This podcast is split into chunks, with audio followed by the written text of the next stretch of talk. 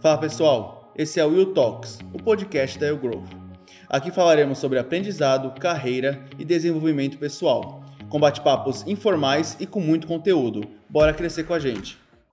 Fala galera, sejam todos bem-vindos ao nosso podcast número 5 da Eu Growth. E aqui nesse podcast a gente vai falar sobre um assunto muito, mas muito legal mesmo e que muitas pessoas pediram para a gente esse tema. Então, por conta disso, a gente trouxe uma especialista em comunicação a Yara Miranda, que é fundadora da Sei Comunique, para falar sobre comunicação não violenta.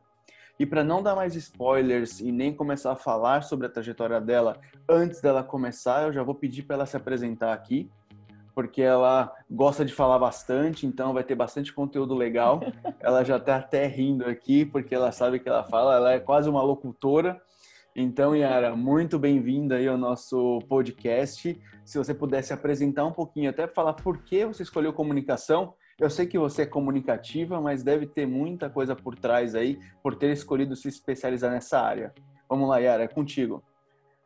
Olha lá, Tiago. Bom, pessoal, em primeiro lugar, é, comunicação foi uma escolha porque é bem o que o Tiago falou mesmo. Uhum.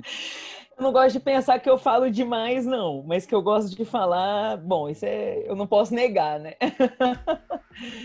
é, eu sempre fui muito comunicativa mesmo, Thiago, e até um ponto assim que para mim isso era normal, sabe? Eu achava que isso era que todo mundo era assim. E aí, quando o tempo foi passando, eu fui vendo que não, assim, que era uma competência interessante que eu tinha e que muitas pessoas admiravam e acabavam dizendo, Yara, como é que você faz isso? Me ensina sobre isso. É, será que você podia dar um curso daquilo? Eu falei, gente, vou investir nisso, né? Eu sou formada em letras pela Universidade Federal de Minas Gerais. Fiz uma graduação né, em, em português, depois, aliás, em espanhol, depois em língua portuguesa. Meu foco sempre foi licenciatura, porque eu adoro ensinar, eu gosto muito de gente. E eu acho que tem tudo a ver com essa vibe da comunicação, né? E depois eu fiz um mestrado na área de linguística aplicada, também focado no ensino. É, e aí foi bem interessante, porque nessa época eu trabalhava com um grupo de estrangeiros de mais de 10, mais de 13 nacionalidades. E aí, assim, foi uma outra perspectiva de comunicação, né? Uma comunicação aí transcultural. E aí depois eu fui fazer um doutorado. E aí você fala, que isso? Mas você não teve uma pausa nesse negócio aí? Não, não tive uma pausa, fui direto. Só que no meio do caminho eu já estava com muita vontade de é, diversificar um pouco mais meu trabalho. Né? Eu não sou, como você falou aí, né, Tiago? Eu sou mais comunicativa. Então, ficar só na frente do computador, é, estudando, escrevendo, produzindo artigo, então era uma coisa que me deixava um pouco assim angustiada, sabe?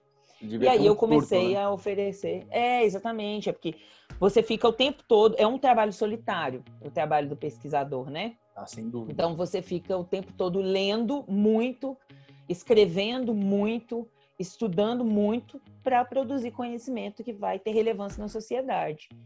E aí, assim, eu precisava de gente na minha vida, de novo, né? Eu, eu tinha, eu sempre gostei de dar aula desde criança mesmo. E aí eu fui comecei com a Sei Comunique, né? É, eu comecei com a Sei Comunique e aí eu fui oferecer cursos em empresas. Eu percebi que muita coisa do que eu sabia e tinha aprendido sobre comunicação não era óbvio para as pessoas. Então, como tinha tanto tempo que eu já convivia com o tema e desenvolvia um trabalho nesse sentido, no meio disso eu fiz canto, fiz teatro. então foi comunicação para todos os lados.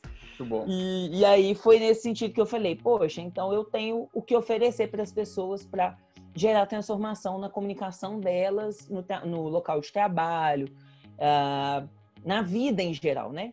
E foi daí que eu comecei a investir mais em comunicação, fui fazer curso de oratória na PUC, Minas, é, fiz outros tipos de treinamento e estou aqui agora conversando com você. Foi essa jornada aí, mais ou Muito menos, bom. com bastante. Resumindo, o resumo do resumo foi essa. muito bom, muito bom. E o mais interessante da Yara é que, mesmo ela sabendo português, mais que muita gente que, que nasceu em Portugal aí brincando, ela não te corrige. Isso é muito legal. Ela deixa você falar errado e tranquilo. Ela deve dar aquele negocinho assim, falar, meu, eu vou corrigir, eu vou corrigir, eu vou corrigir, mas ela não te corrige, não. Ela te dá liberdade e é bem tranquilo falar, porque às vezes quando uma pessoa conhece muito, você tem medo, né? Falar assim, pô, como é que eu vou Sim. empregar o português bonito aqui para uma pessoa que manja muito?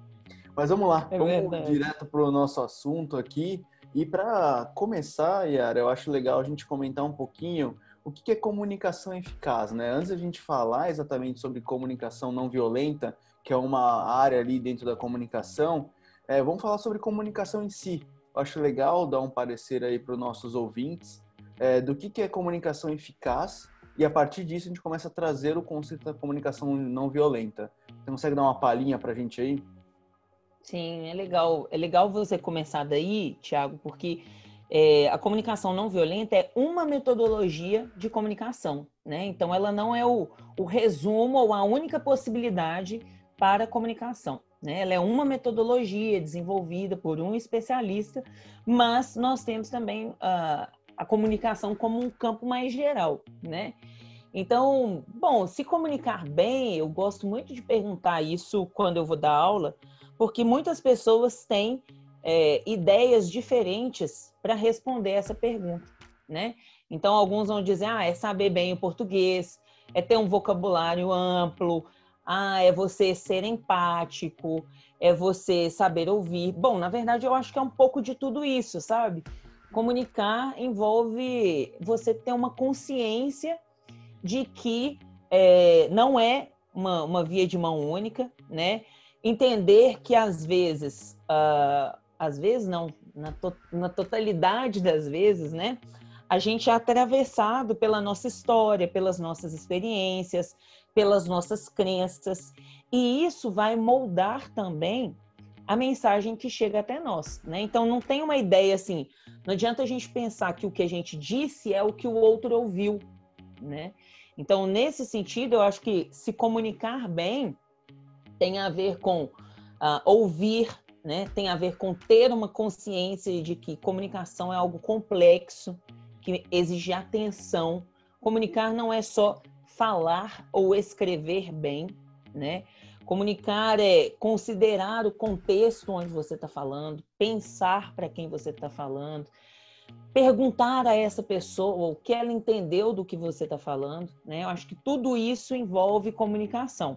E aí, dentro de comunicação, né, considerando todos esses aspectos, mencionei alguns aqui, uh, você tem metodologias de comunicação, né? Então, eu, eu, gosto muito de uma frase, eu sempre esqueço o autor, mas depois eu, eu pesquiso e olho aqui para vocês. Mas tem uma frase muito legal é, de um, um, um, especialista que dizia que é, o pior perigo da comunicação é a pessoa achar que está se comunicando, né? Então, o pior perigo é eu falar e falar, nossa, falei bem pra caramba, né? Todo mundo me entendeu. Poxa, agora o projeto vai para frente, porque depois dessa palestra que eu dei, não tem como errar. E aí, do outro lado, você tem as pessoas saindo, oh, o que, que ele falou daqui? Não entendi, eu acho que ele quis dizer isso. Mas será que não é aquilo? Ah, mas se você pensar na reunião de semana passada, eu acho que ele não ia falar isso, não, porque o fulano estava lá.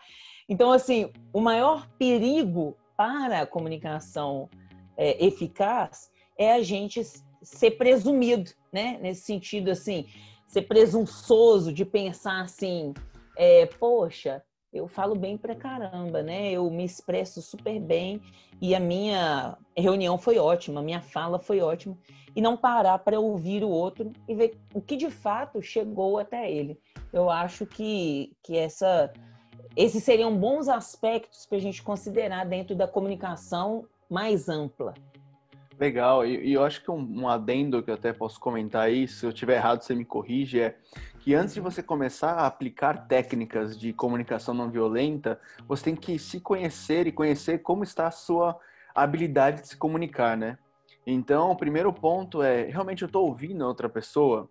Eu estou realmente falando um linguajar que ela entende? Porque uma coisa é você, com certeza você doutorando aí, numa banca, quando você for apresentar o seu doutorado, você tem que usar um linguajar. Outra coisa é a gente, num barzinho, assim que, que a pandemia permitir, e a gente vai usar um outro tipo de linguajar, muito mais coloquial, muito mais tranquilo do que do que num lugar no outro. Eu te garanto que você não falaria como você está conversando comigo agora numa banca. Você provavelmente Sim. usaria um linguajar muito mais formal porque o público ali exige isso. Então, uhum. eu acredito que, que faz muito sentido é você entender para quem você está falando, para você se adequar ao linguajar e receber o feedback. Eu acho que é legal, Sim. às vezes, quando você se comunica, perguntar para a pessoa se ela está entendendo aquilo que você está falando. Às vezes, é, acho que tem umas técnicas que alguns professores usam para a pessoa explicar aquilo que você falou de uma maneira legal aí, para ver se realmente ela entendeu, né? Sim.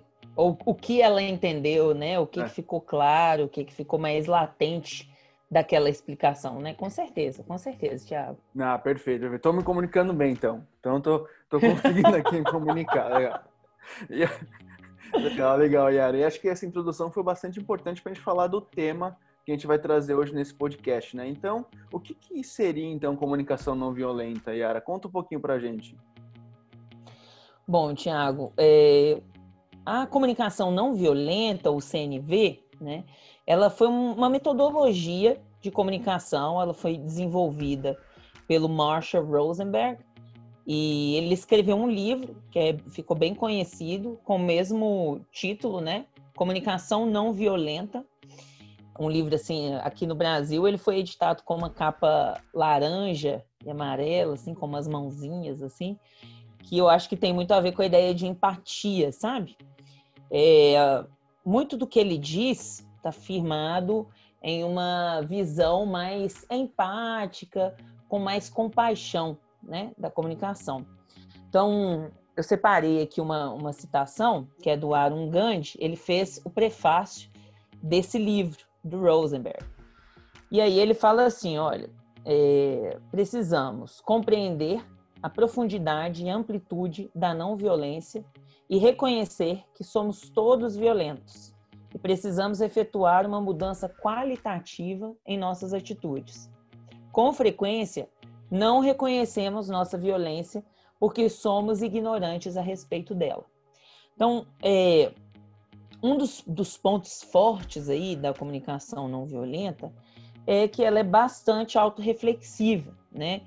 Então, ela responsabiliza o sujeito pelo que ele fala, né?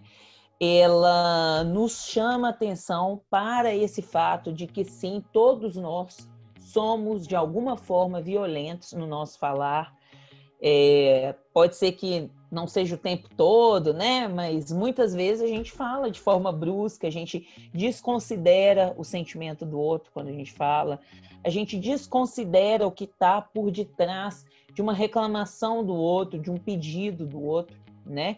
Então, nesse sentido, é, a comunicação não violenta é uma metodologia que é bastante baseada na responsabilidade do sujeito quanto à sua comunicação, a responsabilidade dele quanto ao que o outro comunica, né, para ele, ou seja, como ele entrega uma comunicação, como ele recebe uma comunicação, e também tem uma ideia de compaixão, né, dentro da comunicação. Então, muito do que o, o, o Rosenberg vai dizer é que a comunicação violenta seria uma forma de comunicação para nos levar a nos entregarmos de coração, né? Essa seria uma, uma fala do Rosenberg. Ele diz também que é para fazer brilhar a luz da consciência nos pontos em que possamos esperar achar aquilo que procuramos, né? Então tem muito a ver com também ver para além do que as pessoas dizem, né? Tentar compreender aí o que está por trás daquela mensagem que está sendo né, trazida até você. A gente vai vou dar alguns exemplos práticos depois, mas tem a ver com isso também. E tem a ver também com ouvir as nossas necessidades mais profundas e as dos outros, né? Então é é muito a, a, esse, esse tipo de metodologia, né? Que mais uma vez eu ressalto, é uma metodologia de comunicação, não é a única, né? Essa está baseada numa ideia de empatia, de compaixão, de entrega. Então, assim, é, é interessante quando você vai lendo né, o, o livro do Rosenberg, e aí você fala assim, gente, nossa, parece que é um cara assim super da paz, né? Parece que é um cara assim super zen, né? Você fica imaginando o cara assim super zen, naquela sensação de que ele não, sabe, que ele não tem problema com ninguém e tal. E obviamente a gente sabe que não é assim, ele mesmo cita alguns exemplos, mas seria uma metodologia de comunicação mais focada na compaixão e na empatia é, e na busca de algo que vá para além do que é falado, né? Que você consiga de fato ouvir o que, qual que é a necessidade, qual que é o pedido, qual é a ansiedade, o medo que está por detrás daquilo que a pessoa está te falando. Legal, eu acho que eu posso até citar um exemplo aqui de uma comunicação não violenta que eu, eu mesmo acabei gerando sem querer, porque às vezes a gente não precisa é, como, eu, como eu posso dizer isso? Às vezes a gente, sem querer, naturalmente acaba sendo um pouquinho violento sem perceber.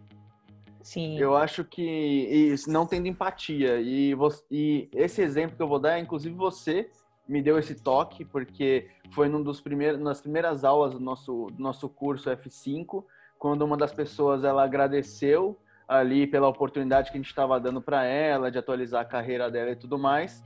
E eu, e eu, ao invés de falar assim, não, eu que agradeço você por estar participando, alguma coisa mais empática, eu simplesmente falo assim, perfeito, vamos embora. Então, tipo, não tive empatia ali. E, e, foi algo natural, né? Como a gente tinha ali uma questão de tempo, não queria tomar muito tempo para terminar no horário, eu acabei não tendo uma comunicação melhor ali com a pessoa e simplesmente cortei ela. Então, Sim. Não, e, e é muito disso... legal é muito legal isso, Thiago, porque assim, a gente não é, não é maldade, sabe? Não é que não é assim que você você vai falar assim, hoje eu vou chegar lá e vou detonar a galera. Não é assim, né? Muitas vezes é, você não percebe, é igual você falou, você estava focado no tempo, talvez você estava até preocupado com o tempo daquela pessoa mesmo, né? Tipo assim, nossa, eu tinha um horário, eu combinei com o pessoal que ia ter esse horário, eu não quero é, me estender demais, porque eles têm outros compromissos e tal. Então, assim, por trás do, da sua fala também tinha um, uma necessidade, né? Um desejo de, de colaborar com o pessoal.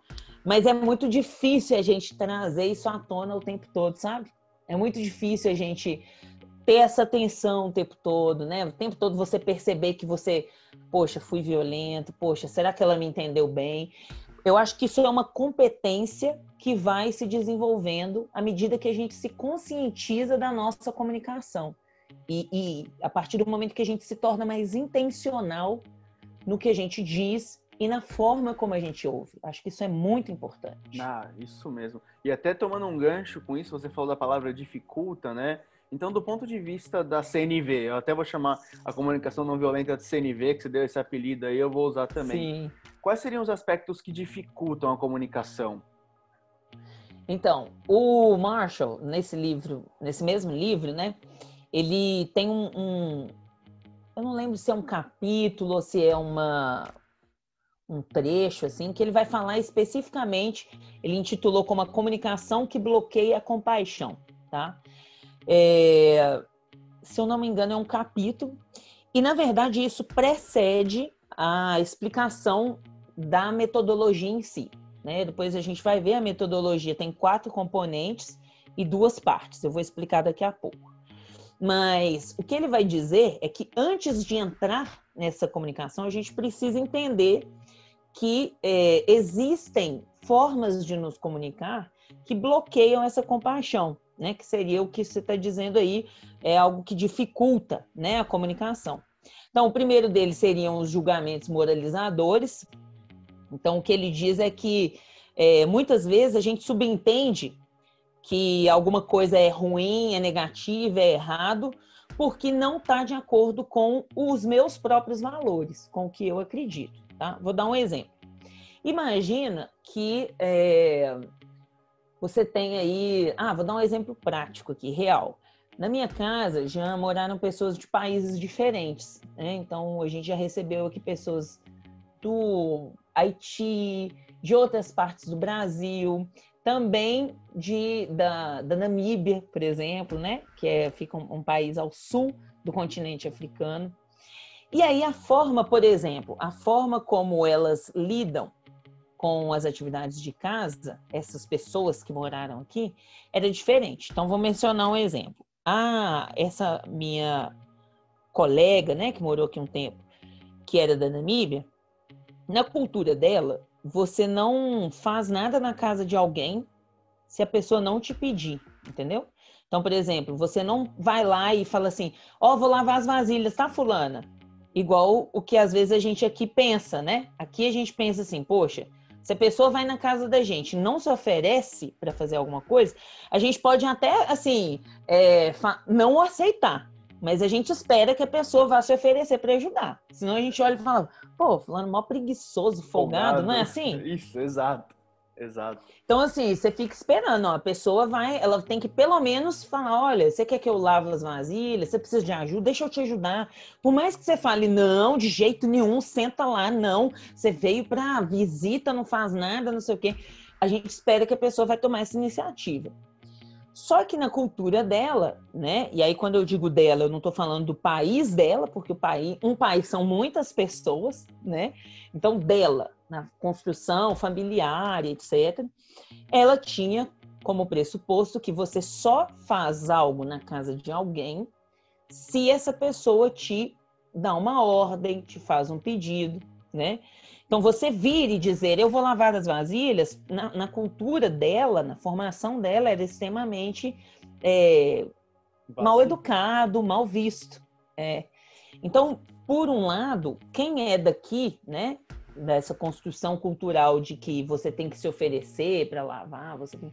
Para quem é assim, olhava para ela e pensava: nossa, que menina folgada, né? Não ajuda em nada, nem se oferece para ajudar.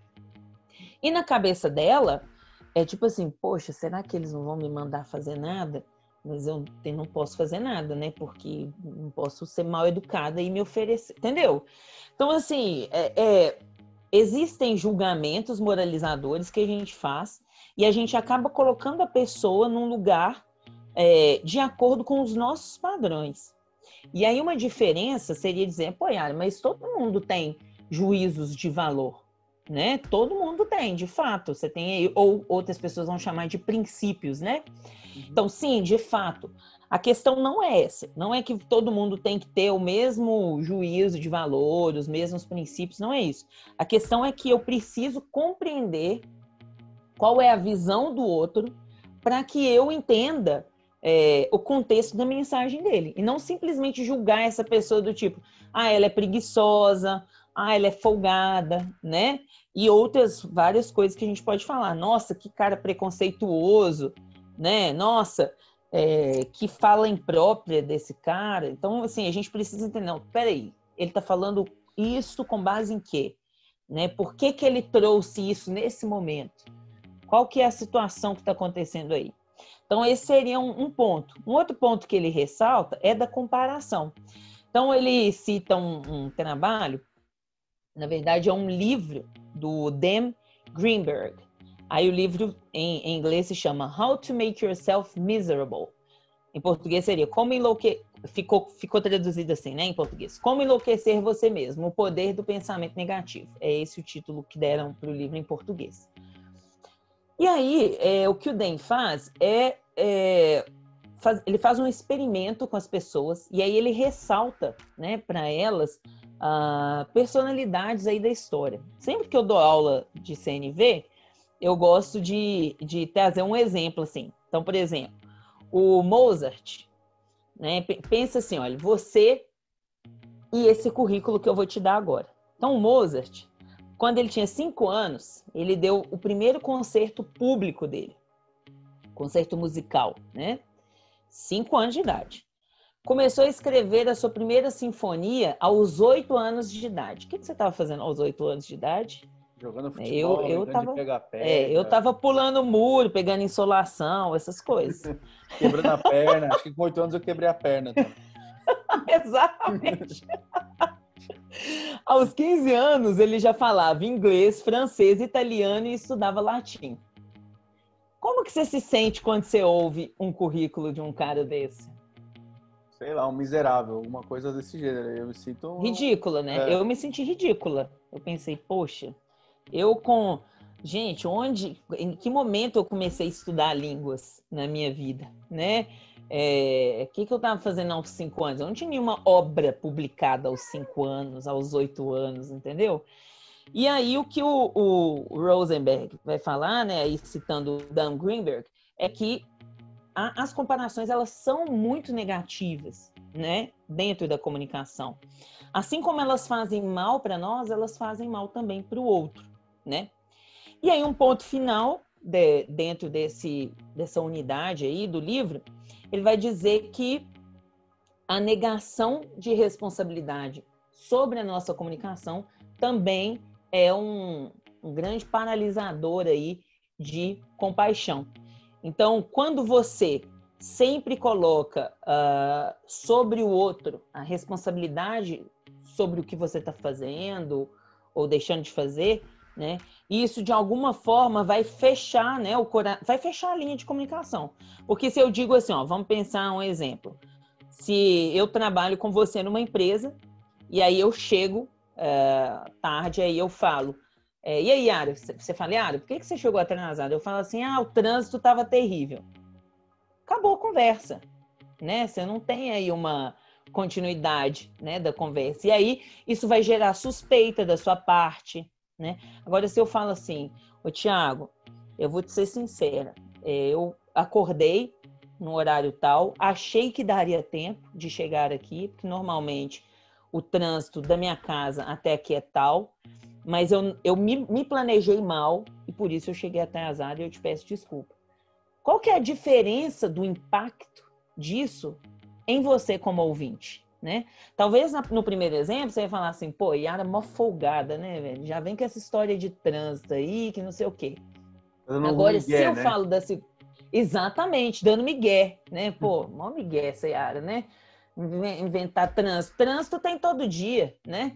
Agora, a forma como eu me expliquei na segunda, me responsabilizando pelo meu ato, faz você pensar, poxa, obrigada, Yara, que você foi sincera, tudo bem, né? Então, espero que você se planeje melhor nos outros, nos outros dias e obrigado por ser sincera aí, né? Então, assim, isso vai mudar a nossa comunicação, vai fazer com que ela seja mais é, eficaz e também que haja mais compaixão, empatia, né? Você vai se colocar no meu lugar, entender o que eu estou falando. Então, são esses os pontos aí que ele coloca. É, e é bem legal, assim, o livro, para quem quiser ler depois, porque ele desdobra isso, assim, é, como, por exemplo, ele explica como que a gente nega a nossa responsabilidade sobre os nossos atos, de que forma a gente pode substituir uh, as, as, nossas falas, né, que às vezes negligenciam a nossa responsabilidade, né? Então é muito legal para quem quiser ler depois, vai ficar, vai ficar, vai entender melhor isso aí a fundo, como fazer isso na prática também, Thiago. Ah, sensacional, ótima dica aí, pessoal. Dica de livro então para quem quiser entender mais um pouquinho aí só pesquisar depois. Ou perguntar para a Yara, depois a Yara vai passar os canais dela aí para se comunicar com ela, então ela pode dar a dica também. Então, na prática, conta um pouquinho então, como é que é a aplicação da CNV, Yara? Eu entendi, a gente entendeu muito bem o que qual a dificuldade, mas como é que é a aplicação na prática? Tá. Então, Thiago, a CNV ela tem duas partes e quatro componentes, tá? Então, as duas partes aí seriam é, expressar-se honestamente por meio desses quatro componentes e receber com empatia por meio dos quatro componentes. Então você tem duas partes: entrega e recepção, né? E aí os quatro componentes da CNV são um, observação, dois, sentimento, três necessidades e quatro pedidos. Então a gente vai passar por eles, eu vou ser bem breve, porque o nosso tempo é curto, mas no livro ele vai tratar isso, cada um desses, assim, de forma bem mais ampla, tá? Do que eu vou dizer. Então, o seguinte, um ponto um aí que ele fala é, sobre observação é que a gente precisa aprender a observar sem avaliar. O que, que seria observação? A observação seria aconteceu alguma coisa, o primeiro passo que eu tenho que dar é observar. Peraí, o que está acontecendo? É isso. Só que, em geral, quando a gente observa alguma coisa, a gente tende a julgar já essas, essa pessoa, né, ou a situação. Então, por exemplo, o que o, o, o Rosenberg vai dizer é que a gente precisa observar o que a gente vê, o que a gente ouve, o que a gente toca, ver como isso nos afeta, como isso afeta o meu bem-estar, sem acrescentar avaliação. Então, o que ele vai dizer é que quando a gente combina observação com avaliação, as pessoas tendem a receber isso como crítica. O que, que seria isso na prática? Por exemplo, imagine que uh, eu estou vendo aqui você cheguei lá na empresa e tal, e aí você é, dividiu o seu almoço com uma pessoa, né? Então, algo que seria já uma observação com uma avaliação seria você é generoso demais. Então você pode ouvir isso como uma crítica. Uma forma de dizer isso, isentando a avaliação, seria: Poxa, Tiago, quando eu vejo você dar aí, dividir o seu almoço com as outras pessoas, eu acho que você está sendo muito generoso nessa atitude. Então, o que eu estou fazendo aqui é não julgar a pessoa, né? Porque aqui foi um, um caso positivo, né? Mas a gente pode pensar também num caso negativo. Então, por exemplo, imagine aí se eu falasse, imagina que eu tenho um, um colega, né? E aí esse colega, ele, eu falo para ele assim, ah, poxa, poxa, João, você sempre deixa as coisas para depois? Você fala, poxa, imagina o João ouvindo isso. É se sentir criticado, julgado. Mas sempre, sempre o quê? Que coisas, né? Agora, se eu falo, João, você só estuda nas vésperas das provas. Eu estou vendo isso nos últimos tempos.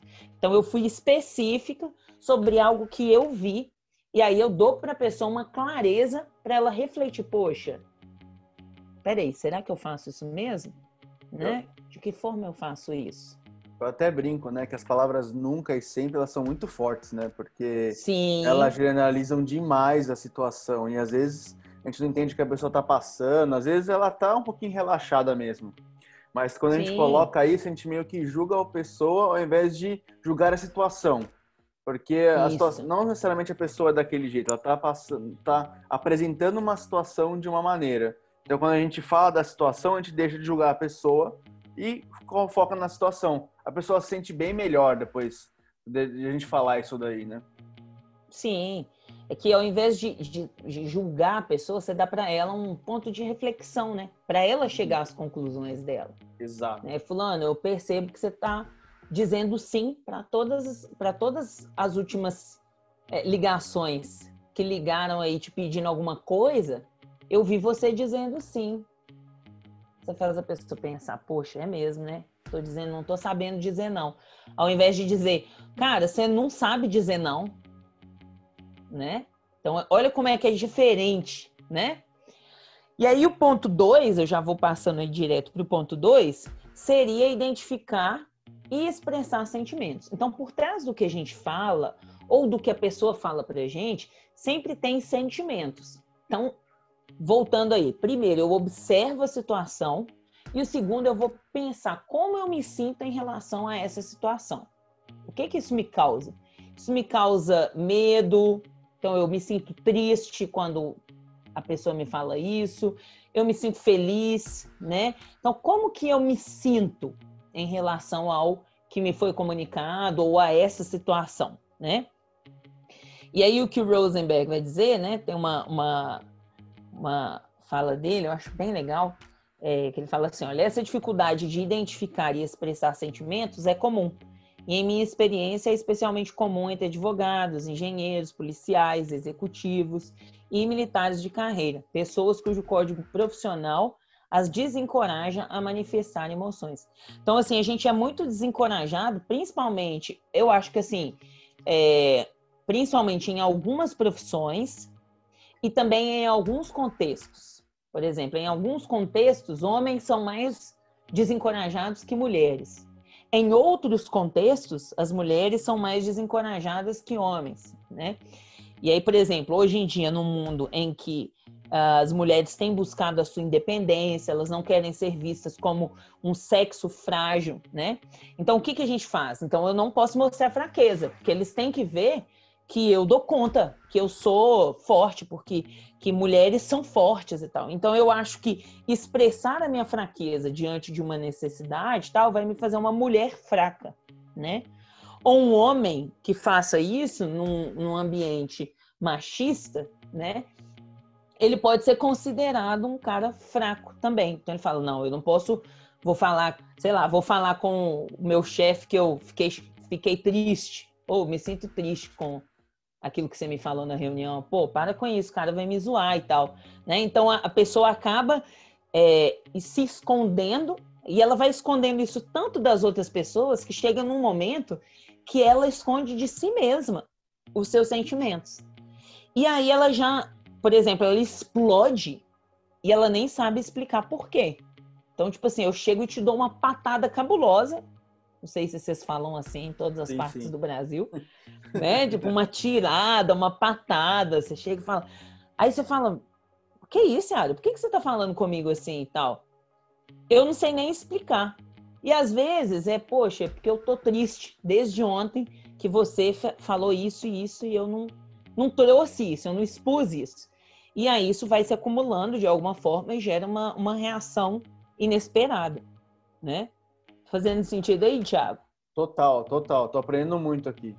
Tô até, ah, então tô até repensando meus sentimentos. exatamente, exatamente. E aí a gente iria ir para o ponto 3, que seria reconhecer as necessidades por trás dos sentimentos. Então, é, existe algo por trás daquilo que a pessoa está falando, né? Então, às vezes, a pessoa vai te, vai te dizer uma coisa, e aí, é, pela forma como ela se expressa, ou pela forma como você se expressa a ela, não fica claro o que de fato ela quer. Então, é, eu, vou, eu vou conceituar isso e aí eu vou dar alguns exemplos. Então, por exemplo, é, o, o Rosenberg cita assim: olha, quando alguém se comunica de forma negativa, nós temos quatro opções de como receber essa mensagem. Uma delas seria culpar a nós mesmos, né? Então, tipo assim, imagina que alguém fala comigo assim: é, Poxa, Yara, você, você não me ajuda em nada. Então, receber essa informação. A primeira, uma das coisas que eu posso fazer é Poxa, será que eu sou mesmo? Não ajuda em nada. Nossa, então me culpar. A segunda seria culpar os outros. Então eu poderia pensar algo do tipo assim: ah, ela tá falando isso, mas ela é uma folgada, ela também não me ajuda em nada. E eu só não faço nada porque ela me sobrecarrega, né? Um terceiro ponto seria perceber os nossos próprios sentimentos e necessidades. Então, peraí, como que eu fiquei em relação a essa fala? Poxa, eu me senti desrespeitada, né? Eu tô triste com isso. Ele fala muito uma, uma, uma coisa legal que ele fala é que a gente às vezes não sabe nem expressar os sentimentos. Então, por exemplo, às vezes você fala assim, como você está se sentindo? Aí a pessoa fala assim, ah, eu tô sentindo que ele não me valoriza. Mas que ele não me valoriza não é um sentimento. Isso é uma necessidade, né? Mas o sentimento é eu me sinto triste, eu me sinto nervosa, eu me sinto angustiada. Isso é, são sentimentos, né? Então, você vai sentir, peraí, eu estou me sentindo angustiada. Por que, que eu estou angustiada? Porque eu gostaria que ele ou ela me ajudasse mais. Eu gostaria que ele ou ela é, reconhecesse os esforços que eu faço para é, colaborar aqui nessa casa, para colaborar aqui nesse, nesse escritório, né? E aí o quarto seria perceber os sentimentos e necessidades do outro também, né? Então é pensar assim, peraí, o que que o outro está falando é, por trás disso, sabe? Então imagina aí você e a Icra, né? E aí um dia, sei lá, você chega, você está trabalhando muito frenético, ou o contrário, né? Ela está trabalhando muito frenética, e aí um vira para o outro e fala, é, imagina, ah, sei lá, você fala, ah, vou sair e vou, vou dar um rolê aí com meus amigos. Ela fala assim: Poxa, de novo? E aí você pode entender esse de novo como: Poxa, que mulher chata, fica no meu pé, não deixa eu sair com os meus amigos, não respeita a minha individualidade, não sei o quê, né? e às vezes o que está por trás do pedido dela, poxa, de novo, é um Poxa, Thiago, eu gostaria de ficar mais tempo com você hoje, porque eu te amo. E a gente tem trabalhado muito e não está conseguindo ter tempo um para o outro. Às vezes é essa necessidade que está por trás, né? Então, o que o, Rosenberg vai dizer é que se a gente consegue passar por esses elementos antes de fazer o quarto, que seria o pedido, e aí é, é interessante pensar que o pedido também tem que ser feito de forma clara, né? É, se a gente passar por isso, a gente vai conseguir fazer com que o outro entenda melhor o que, que eu estou sentindo, por que, que eu estou assim, e se compadeça mais do meu pedido. Talvez se incline mais a entender esse pedido. Por mais que isso não signifique que a gente vai sair manipulando as pessoas e achar que elas vão sempre atender o nosso pedido, mas pelo menos a gente vai abrir uma via de diálogo, né? Então, algo do tipo assim: olha, eu entendo, vamos tentar nos organizar e tal. Eu, eu saio hoje, mas depois a gente vai conversar e tal. Entende? Não é que é, é necessariamente porque a pessoa fez, falou desse jeito, vai ser aceito o pedido dela. Mas pelo menos pode abrir uma via para o diálogo. Você né? sai de um, de um conflito que com certeza vai acontecer para uma coisa que pode ser conversada e, e vai para o entendimento, né? Você vai Sim, pro... porque exatamente. o exemplo que você deu com certeza vai gerar conflito dos dois lados. Sim. Agora, se a pessoa, como ela se posiciona ou como ela recebe aquilo e tenta entender, pode ir para um outro lado de entendimento onde o nessa, nesse, nesse momento, pode até deixar de sair por Sim. conta da, de uma outra necessidade que ele pode ajudar muito mais. Sim. E sim. simplesmente foi a maneira como aconteceu esses, esses dois posicionamentos. Sim, como que isso foi expresso, né? Porque a gente tende a ser mais compassivo quando a gente entende o que o outro está sentindo, como que aquilo está impactando a vida do outro, né? Quando a gente ouve como crítica, a gente tende a se fechar, a se sentir ameaçado, desrespeitado, etc. Bom, então o quarto ponto aí, Tiago, seria o pedido. Né? Então, se você pensar aí no, no, na questão do pedido, né? não só como algo que o outro quer de qualquer jeito, que o outro acha que é uma urgência, se você pensar no pedido como algo que vai enriquecer a vida do outro ou enriquecer a minha vida, né? é, você consegue entender esse pedido de forma mais compassiva. Então, é, é, assim que o Rosenberg coloca o pedido, né? Ele fala assim que o pedido é aquilo que vai enriquecer a minha vida ou enriquecer a vida do outro. Então, o que a gente gostaria de pedir ao outro para enriquecer a nossa vida, né? Então, assim, o que, que eu quero pedir que vai enriquecer minha vida? E o que, que o outro está pedindo que vai transformar a vida dele, né? Que vai melhorar a vida dele. Então, se eu enxergo o pedido do outro assim, eu tendo a pensar nesse pedido uh, de uma forma mais positiva, não como algo negativo, algo que está me sendo exigido, por exemplo, né? E aí ele fala muito sobre alguns uh, aspectos, né, que a gente deve usar quando a gente for pensar aí na, na hora de fazer o pedido, é, por exemplo, usar uma linguagem positiva ao fazer o pedido, então, o que ele diz é que a gente deve expressar o que a gente está pedindo e não o que a gente não está pedindo. Então, às vezes a gente fala assim: eu não quero que você saia para jogar com seus amigos, Tiago. Né? Imagina esse exemplo aí. Ou você fala com a Icra: olha, eu não quero que você é, fique trabalhando hoje, né? E aí ela poderia, ou, ou ela, ou quem tá vendo de fora, falar, pô, que cara mandão, machista, ordinário, é. preconceituoso, paternalismo, não sei. vai começar uma coisa assim, paternalismo patriarcal, né? É. E aí vai começar um, um, grande problema aí, né? Sem dúvida. E aí a, a ideia seria dizer algo como, é, você, não é que você não quer que ela trabalhe. Então, o que que você quer? Então, peça o que você quer né?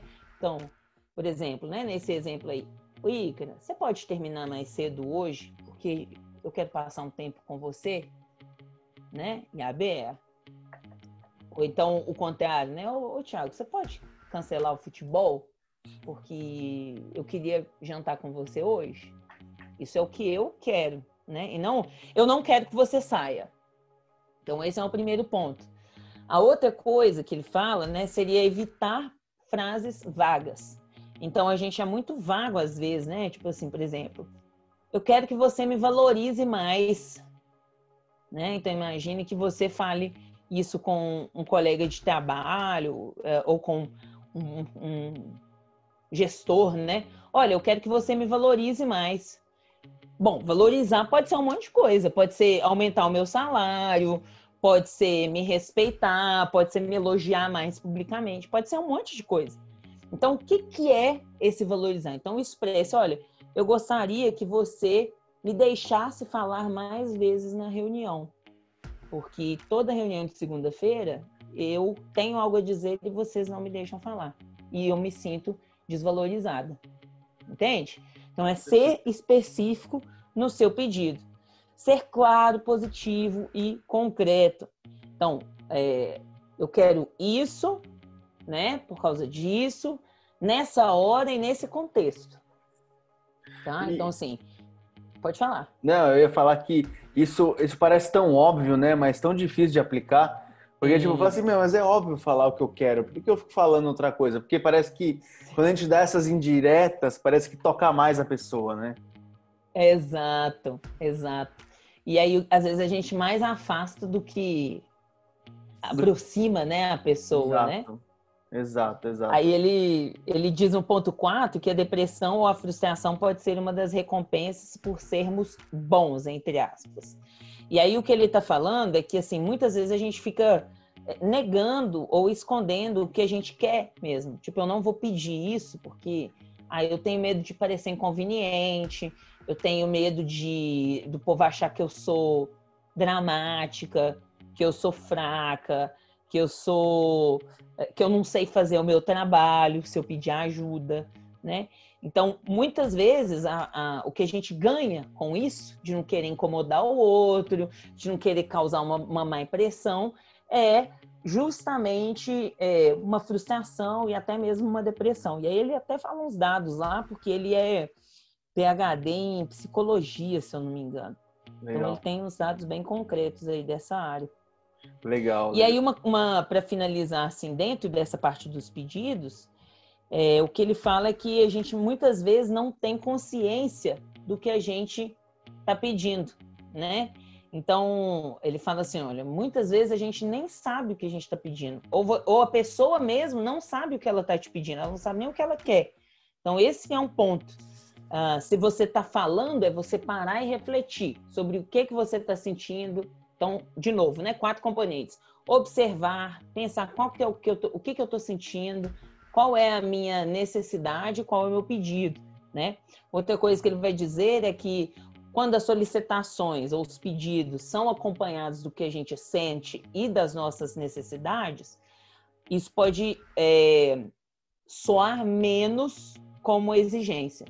Então, se por exemplo, né, o que eu falei, o exemplo aí que eu dei, é, se ao invés de falar olha, não, você não vai trabalhar hoje à tarde, eu não quero que você trabalhe hoje à tarde. Então, se você fala isso, isso parece uma exigência, uma imposição. Agora, se você fala assim, ó, oh, eu tô me sentindo meio sozinho hoje, tô meio chateado hoje, aconteceu uma coisa da família ou do trabalho, e eu tô precisando, assim, da sua companhia hoje. Você pode terminar mais, mais cedo e a gente conversar? Então, isso tende a gerar mais empatia no outro, porque ela não está sentindo que você está exigindo algo dela. É realmente um pedido de algo que vai te ajudar, vai te fazer uma pessoa melhor naquele momento. Aí ele diz também que quanto mais claros formos a respeito do que nós queremos, mais provável a gente consiga o que a gente quer. Então, muitas vezes as pessoas elas não fazem o que a gente está pedindo não porque elas não queiram fazer, porque elas não entenderam o que, o que a gente está pedindo. Né? Então ela fala, poxa, entendi nem o que, que a Ana está falando e tal. Ela. Aí eu, não, aí eu fico do meu lado assim pensando, poxa, eu já pedi umas três vezes para ela fazer isso e ela não faz. Que pessoa chata, que pessoa folgada, que pessoa sem noção, blá. E do outro lado a pessoa tá falando, gente, mas o que será que ela quer? Não entendi até agora. Eu já levei para ela três coisas e nas três vezes não era o que ela queria, o que, que, será que ela quer? Né? E aí você tem uma incompreensão assim terrível e ninguém ninguém baixa a crina, né? Gente fala assim, né? Como ninguém é, é, desce do orgulho para dizer, poxa, será que eu, eu fui bem compreendido? Será que eu me expressei bem? Fulano, você entendeu que eu. Eh, será que eu me expressei bem? O que, que você acha? Me explica o que, que você entendeu. Vamos conversar, né? A gente já vem logo assim, poxa, tempo é dinheiro e o fulano não me deu até agora que eu tô. E aí você gasta muito mais tempo nesse, nessa briga, né? Nessa confusão e nesse, é, sei lá, essa questão, essa briga de egos, do que você gastaria se você parasse e conversasse ali com aquela pessoa. Total. Né? É um, um tempo é, é, muito valioso para resolver aquela situação, entende? Então, resumindo aí, Tiago, é pensar que a CNV é um método, então ela é um método de comunicação, né? não é o único. Pensar que ela tem duas partes, então é, ela tem quatro componentes: observar, é, observar sem julgar, né? Ver quais são os seus sentimentos ou o sentimento do outro, pensar em quais são as suas necessidades e fazer o pedido. E aí eu preciso desses quatro componentes tanto para dizer algo a alguém quanto para receber algo de alguém, né? Então, obviamente, eu não não acho que isso seja uh, não acho que tem alguém perfeito que vai conseguir fazer isso sempre, né? Mas é muito bom quando a gente passa a ser intencional na nossa forma de nos comunicar.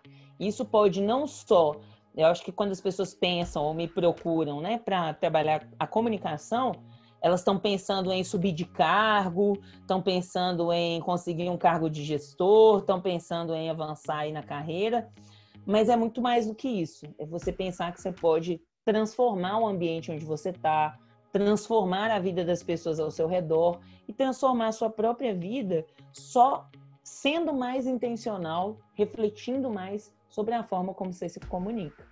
A comunicação é responsabilidade de todos, né? Não só dos líderes, não só de um e do outro, né? A partir do momento que todo mundo pensa no outro e se comunica melhor, o ambiente fica muito mais gostoso de se estar, né? Sim, com certeza. Ah, Yara, brigadão. Você me deu uma aula de comunicação não violenta aqui. Eu acho que eu ficaria mais umas três horas te ouvindo aí, mas nosso tempo é, é um pouco curto, né? Então, eu queria te agradecer muito por essa aula e até é, é, como última pergunta pedir para não pergunta, mas falar para as pessoas como elas conseguem conhecer mais e caso elas queiram entender um pouquinho mais sobre comunicação violenta, onde pesquisar e deixe também os seus contatos, caso as pessoas queiram perguntar ou te seguir nas redes sociais. Deixa essas últimas palavras aí. Beleza, Thiago. Eu te agradeço pelo convite. É, como eu disse no início, eu adoro dar aula e eu adoro gente. Então, assim, pensar que, que de alguma forma eu estou ajudando pessoas que estão tirando do tempo delas, né? Tempo é vida. Eu penso muito isso, né? Tempo não é só dinheiro, tempo é vida. Então, uma pessoa que para para ouvir a gente aqui está compartilhando com a gente um pouco da vida dela, né? E isso comunica confiança, né? Comunica desejo de aprender. Então, é, eu agradeço muito, tanto pelo seu convite, quanto por, pela atenção e o cuidado dessas pessoas que pararam para nos ouvir. É, para um, um, ponto assim que eu acho importante, gente, e que eu acho que muitas pessoas ficam pensando às vezes é poxa, a Yara deve se, é especialista em comunicação, né? Não tem problema nenhum com isso, né? Problema zero de comunicação. E aí as pessoas se, se desanimam, né? Falam, poxa, eu tenho muito problema, ninguém. Não desiste, persevere aí. É, eu continuo tendo muitos problemas, mesmo estudando comunicação há muito tempo. E eu acho que é muito bom a gente continuar em contato e, e, e, de alguma forma, né, ir se acompanhando, aí se ajudando, um dando feedback para o outro, porque é isso que faz a gente se aprimorar nesse, nesse quesito que com certeza vai a vida toda, né? E, bom, eu sempre gosto de escrever sobre comunicação nas minhas redes. Eu uso muito o LinkedIn. Então, Thiago, no LinkedIn aí é Yara com Y Miranda né? E aí, se você não achar, talvez colocar Sei Comunique, S-A-Y, e aí exclamação, comunique, é, pode ser fácil aí de achar. Eu acho que também se procurar o Growth, né, é, Tiago, acho que tem também lá alguns, tem um texto meu lá, né, no Sim. blog, então também acho que dá para me encontrar por lá. É, no Instagram, gente, também eu gosto muito de postar sobre comunicação, é um, um Instagram praticamente só profissional, né? Então, eu sempre posto alguma dica lá de livro, é, de ideia, de métodos. É arroba Yara C. Miranda. C é de Carolina Campos, que são meus sobrenomes aí. Então, arroba Yara C. Miranda. E por último, meu contato por e-mail é contato arroba sei, S-A-Y, comunique.com. E o canal do YouTube também, né? Agora que eu penso, nossa, Tiago, que tanta coisa, hein? Caramba, hein? Eu só te posso encontrar aqui até canto. Deus do céu! E no, no, no, no, YouTube é Sei Comunique, né? Então, se você procurar aí Sei Comunique, eu sempre gosto de colocar é, vídeos sobre comunicação, então mini aulas e também coloco algumas entrevistas que eu faço lá no Instagram. E vai ser um prazer aí continuar com vocês ao longo da jornada de comunicação que vai durar a vida toda, né, Tiago? Com certeza, com certeza. Yara, mais uma vez, muito obrigado pela sua participação. Foi um papo bem gostoso aí, com bastante conteúdo. Foi praticamente uma aula de comunicação não violenta. Mais uma vez, muito obrigado. Muito obrigado a todos vocês que ouviram a gente aqui no nosso podcast. E fiquem de olho, a cada duas semanas a gente lança um podcast novo. Toda primeira e terceira segunda-feira do mês a gente tem um podcast novo aqui na New Growth para falar sobre carreira, para falar sobre desenvolvimento pessoal e desenvolvimento também profissional. Fiquem de olho na gente. Muito obrigado, pessoal. Um grande abraço para vocês e até o nosso próximo podcast, hein? Tchau, tchau.